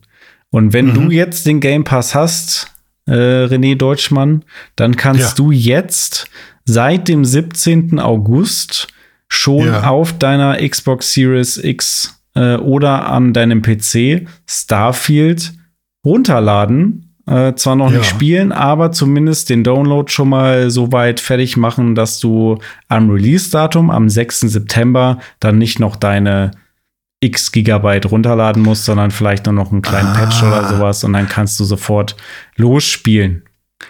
Also das Spiel ist schon auf der X, sonst ändert sich nichts. Quasi, so genau, ja. ähm, okay. Das hängt damit zusammen. Also Starfield hat jetzt den, den sogenannten Gold-Status erreicht. Ne? Also den Gold-Status, da spricht man ja immer von, dass es quasi das Spiel, wenn es äh, in Anführungszeichen fertig ist, also so fertig, dass es jetzt auch auf den Disk Disk gepresst werden könnte. Natürlich gibt es immer Day One Patches und so weiter, aber an sich ist das Spiel fertig und deswegen hat Microsoft das dann jetzt ab dem 17. August auf den Series-Konsolen und am PC dann auch schon zum Preload freigegeben. Auf Steam erst ab dem 30. August. Wahrscheinlich braucht das einfach noch eine längere Zeit, bis das dann da Approvals von Valve hat und so, keine Ahnung. Ähm, aber auf ihren eigenen Plattformen können sie es dann eben jetzt schon anbieten. Und äh, ich finde das eigentlich eine nette Sache, äh, dass man einfach die Möglichkeit hat, das sich schon vorher eben runterzuladen, äh, so weit, dass man dann eben nicht mehr stundenlang, je nach Internetverbindung, dann am Launchtag ähm, hm. warten muss, bis das Spiel mal endlich Dass man einen Frühzugang bekommt, ne? ja, also den Frühzugang gibt's gibt's in der Form nicht. Wobei ich weiß gar nicht. Es kann sein, dass Starfield auch irgendeine so Aktion hat, wenn du das Spiel kaufst. Ah, okay also wirklich vorbestellt. Oder wenn du krasser du Hacker bist, vielleicht kommst du irgendwie an die Daten ran. Ja, ja. Wenn du, Weiß ich nicht, ob man das wenn du irgendwie Pinis schafft. Raumschiff hackst. Ja. Nee, aber das ist, das ist für mich eigentlich auch, und da hast du schon recht, da muss man differenzieren, das gehört für mich eigentlich auch zu dem Service-Aspekt dann dazu, weil wir haben halt nun mal immer noch äh, das Problem, dass man Videospiele eben nicht immer am Stück sofort schnell runterladen kann. Oder man muss sich vielleicht sogar überlegen, okay, auf welche Platte packe ich das? Mhm. Ähm, und man muss da vielleicht sich ein bisschen darauf vorbereiten, wenn man sich irgendwie Urlaub genommen hat für den Tag, an dem es rauskommt. Und ähm, deswegen äh, kann ich das vollkommen verstehen, wenn man dann sagt, hey, ladet das doch einfach schon mal runter. Das Spiel ist schon, ist schon in der Cloud, ist schon auf dem Server. Ähm, das ist tatsächlich was ganz anderes als ähm, als tatsächlichen Zugang zu dem, zu den Inhalten, ähm, wenn man mehr bezahlt. Genau. Ja. Was passiert denn noch so bei Xbox? Ja, genau. Äh, so viel zu Starfield. Das war die eine News. Die zweite News ist ein äh, neues Strike-System, was äh, mhm. Xbox ab sofort einführt, und zwar ein Sanktions- äh, oder Enforcement-Strike-System. Ähm, das äh, wird dafür eingeführt, um eben die ja, die Toxizität möglichst gering zu halten auf der Plattform mhm. Xbox. Ähm, Insofern, als dass man Leute halt dafür äh, bestraft, wenn sie sich nicht an die äh, Verhaltens die Verhaltenskodi, den Verhaltenskodex, äh, die, wie auch immer die Verhaltensregeln äh, online von Xbox halten. Ne? Das äh, können zum Beispiel ähm, Beleidigungen oder unfaires Spiel und ähnliches sein in, in Gruppenchats, Nachrichten, Online-Spielmodi etc. Und äh, das handhaben sie jetzt so, dass man eben sogenannte Strikes bekommt. Diese Strikes, die kann man dann eben bekommen für ein Vergehen, zum Beispiel für eine Beleidigung gibt es einen Strike oder fürs Cheaten gibt es einen Strike. Äh, es gibt aber sogar hier noch Abstufungen. Für sexuell unangebrachtes Verhalten gibt es zwei mhm. Strikes. Mhm. Für Belästigung oder Mobbing gibt es auch zwei Strikes. Und für Hate Speech gibt es drei Strikes sogar. Also das, das Top-Tier sozusagen. Und äh, insgesamt kann man bis zu acht Strikes sammeln. Mhm. Und äh, je nachdem, wie viele äh, Strikes man hat, kann man dann eben auch ähm, ja, gesperrt werden für gewisse Zeit. Und die Strikes, die, also jeder einzelne Strike wird äh, ein halbes Jahr gespeichert, bis er mhm. quasi wieder verfällt. So ein bisschen wie auch, keine Ahnung, Punkte sammeln in Flensburg oder so. Ja, ich wollte gerade sagen, äh, das ist so, hey, hast du Bock heute Abend zu zocken? Nee, sorry, ich muss noch zur MPU. Äh, ich habe noch, ja. hab noch acht Strikes in Flensburg. Genau. Scheiße. Ja, ja, und ich glaube. Okay, aber ich hoffe, es funktioniert besser als Rocket League, weil da habe ich Strikes gekriegt, äh, obwohl ich nichts gemacht habe. Ja, ja, aber genau, das, äh, das wäre auch so ein Ding, was natürlich passieren kann, wenn man in so einem Online-Sprachchat dann so ein bisschen dumm labert und dann sich ja. jemand davon belästigt fühlt oder so, dann kann das mal zu einem Strike führen. Aber ne, das, je nach äh, dem, wie viele Strike du hast, ähm, ist halt das Strafmaß dann auch ein anderes. Ne? Also wenn du zum Beispiel ein oder zwei Strikes hast, dann kannst du mal für einen Tag gesperrt werden, irgendwie bei Xbox mhm. Live. So, wenn du vier äh, Strikes hast, dann sind sieben Tage. Also da wirst du dann eine Woche mal gesperrt für Online- und Multiplayer-Geschichten. Und wenn du acht Strikes hast, dann kannst du äh, sozusagen auch für ein ganzes Jahr gesperrt werden. Mhm. Und in besonders schwerwiegenden Fällen äh, kann es natürlich auch weiterhin passieren, dass dein Account komplett gesperrt wird, wenn du, keine Ahnung, wenn du da mhm. Terroranschlag aber, planst oder was weiß ich. Klingt aber besser als, ähm, als das äh, juristische System in, in in Flensburg? Deutschland. In Flensburg, nee, in Deutschland, da weiß nicht, so Mord, ja, okay, halbes Jahr Bewährung raus, Gras in, ein bisschen Gras in Bayern und bist gleich zehn Jahre weg. Also da hört sich das von Xbox schon ein bisschen sinnvoller an. Ja, ich, ich denke auch. Und äh, dadurch, dass es diese ganzen Abstufungen gibt, ähm, glaube ich, ist es auch relativ fair, ne, dass selbst wenn du jetzt mal irgendwie aus Versehen, weil du einfach mal gerade irgendwie dich bei einem Spiel super dolle ärgerst, weil, keine Ahnung, über deine eigene Leistung in einem Multiplayer-Spiel bist du ja gerade sehr frustriert, mhm. dass du jetzt gerade mal wieder, wieder bei FIFA daneben geschossen hast und dann sprichst du halt lauten Fluch aus, so, aus Frust. Und dann beschwert sich jemand aus äh, über dich, dann kriegst du mal einen Strike und dann wirst du vielleicht mal für einen Tag gesperrt und dann, ist es ist es halt so, ist dann blöd, aber dann weißt du im Zweifel auch warum. Und äh, das stackt ja auch. Und je nachdem, ne, was du machst und wie oft, ähm, kriegst du dann halt entsprechend die Strafen. Das heißt, du hast immer wieder auch dann die Gelegenheit, mal dein eigenes Verhalten zu reflektieren. Und ich kann mir schon vorstellen, dass das auch zu einer besseren Kultur führen kann, wenn ja. man einfach du immer mal wieder so einen Mob Schuss vor musst du, ja, mit dem Krügel musst du dem sagen, nee, so nicht. wenn die keine Konsequenzen spüren, dann bleiben sie so und werden noch schlimmer. Das ist immer so. Du musst die mit der eisernen ne? Ja. Hand. Zuckerbrot und Spiele. Ja, richtig. Aber äh, fand ich gut, dass du Fluch gesagt hast. Ich habe gerade wirklich an so einen Hexenfluch gedacht. So Fledermausblut und Schweinezahn. Bei Vollmond. ja. Ja, ja. Ja, äh, so viel zu dem Strike-System. Bin mal gespannt, wann und wie viele Strikes wir so sammeln werden. Ich hoffe, möglichst wenig. Ja. Ja, ich auch. Wo man äh, bald keine Strikes mehr sammeln kann, ist die Xbox 360. Äh, schlechte Überleitung. Ähm, mhm. Ja, hier wieder mal eine traurige Meldung. Ein Stück weit. Einen Strike dafür. Ja, Strike dafür, ja, sorry, sorry. Für die schlechte Überleitung. Äh, ein Strike für die schlechte Überleitung. Ähm, der Xbox 360 Store, der wird geschlossen. Ach nö. Der wird Ich wollte geschlossen. da, ich wollte da extra noch was kaufen hier. Ja. Mir die nochmal rausgeholt. Kannst du auch noch machen, dauert nämlich noch eine Aha. ganze Weile, wird erst am 29. Juli 2024 geschlossen. So, Hm. und äh, gemeint ist damit anscheinend die nur die Storefront vom Xbox 360 Client, wenn ich das jetzt richtig verstanden habe. Also du wirst dann von deiner Xbox 360 aus ab dem 29. Juli nicht mehr auf den Store zugreifen können, da keine neuen Inhalte mehr kaufen können. Was weiterhin funktioniert, ist auf jeden Fall äh, auch dann noch auf deiner 360, wenn du Inhalte gekauft hast, dass du die weiterhin auch runterladen und nutzen kannst. Auch Online-Gaming an sich ist nicht davon betroffen. Also wenn ein Spiel, also ein Publisher oder Entwickler weiterhin die Server online hat von seinem Spiel, was du zwar schon nicht mehr kaufen kannst äh, äh, auf der 360, äh, aber wenn das noch so ist, dann kannst du das auch noch weiterhin online spielen, theoretisch. Ähm, und auch sowas wie Cloud Saves werden auch weiterhin äh, funktionieren, also auch die sind nicht davon betroffen. Ähm, und wenn ich das jetzt richtig verstanden habe, wird man auch weiterhin Xbox 360 Spiele über den ja, Xbox Store am, sei es am PC, wobei am PC wahrscheinlich eher weniger. Am PC wahrscheinlich wirklich. Nee, ich glaube, am PC kann man keine 360-Spiele kaufen, ne?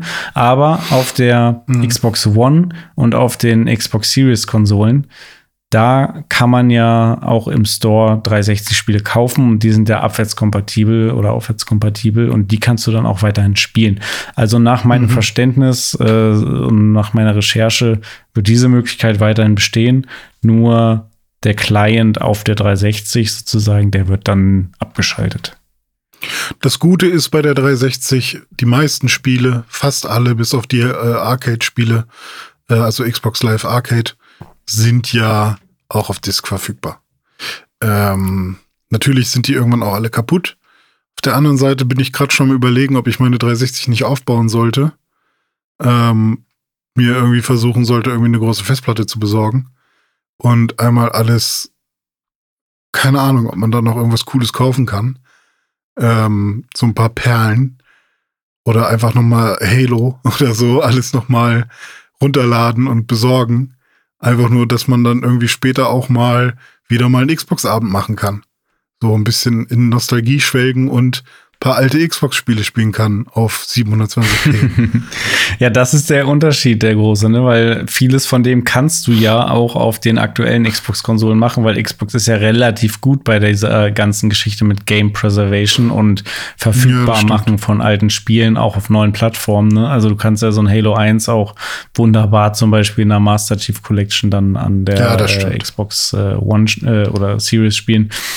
Ähm, aber klar, wenn du das OG-Erlebnis von Halo 3 äh, Splitscreen auf der 360 haben willst, dann kannst du das natürlich dann auch auf der Konsole, solange sie noch Mhm. kein Red Ring of Death hat. Stimmt, ja. Hm. Ja, Ja, mal gucken. genau.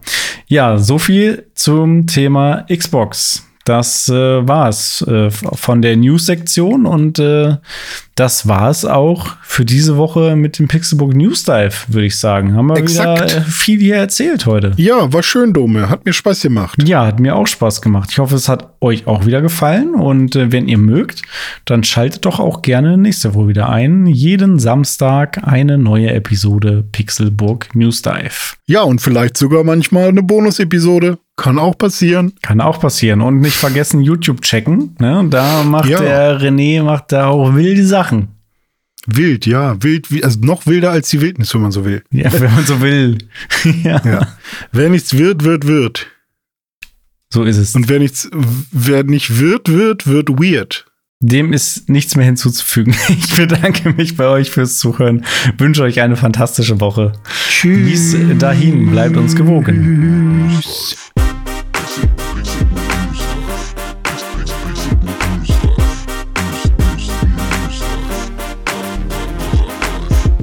Pixelbook News Dive findet ihr auf Twitter unter @pixelbooknews.